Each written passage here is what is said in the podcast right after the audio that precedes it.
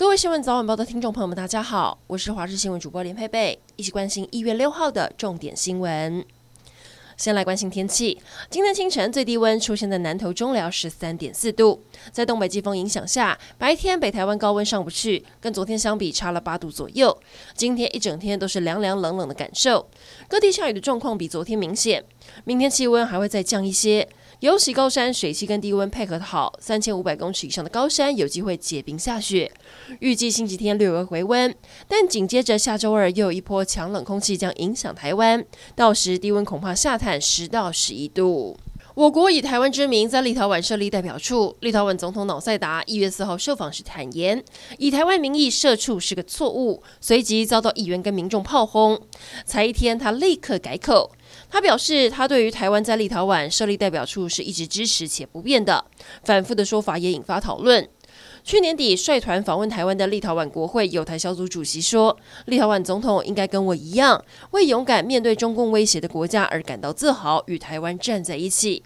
美国贸易代表戴琪也说，美国会和欧盟成员合作，帮助立陶宛解决中国外交以及经济胁迫。我国外交部也说，会持续深化两国的经贸联结，还计划要投资两亿美元到立陶宛。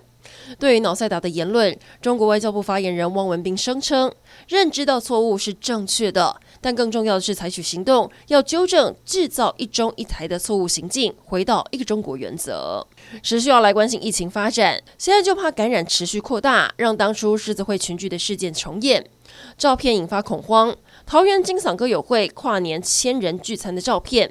有一位确诊者也是这位歌友会的成员。这位确诊者也是桃机的清洁员，按一七二三九来看到他之前参加的活动，包含在十二月二十九号去了中立的金嗓歌友会，三十一号跨年夜在打麻将，所以当天亲人聚餐他是没有参加的。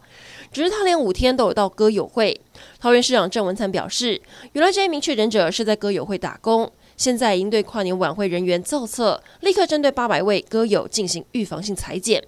歌友会的负责人也说，确诊者没有来参加跨年餐会，活动都是采事先报名制，所以参加的人都在名单上。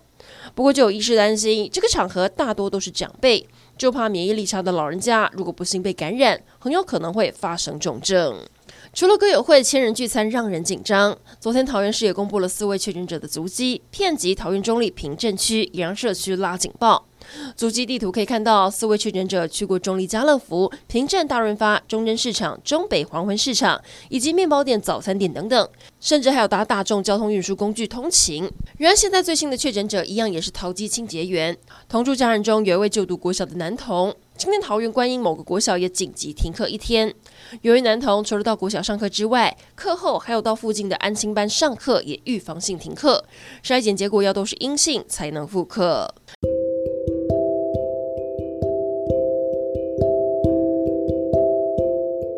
以上整点新闻，感谢您的收听，我们再会。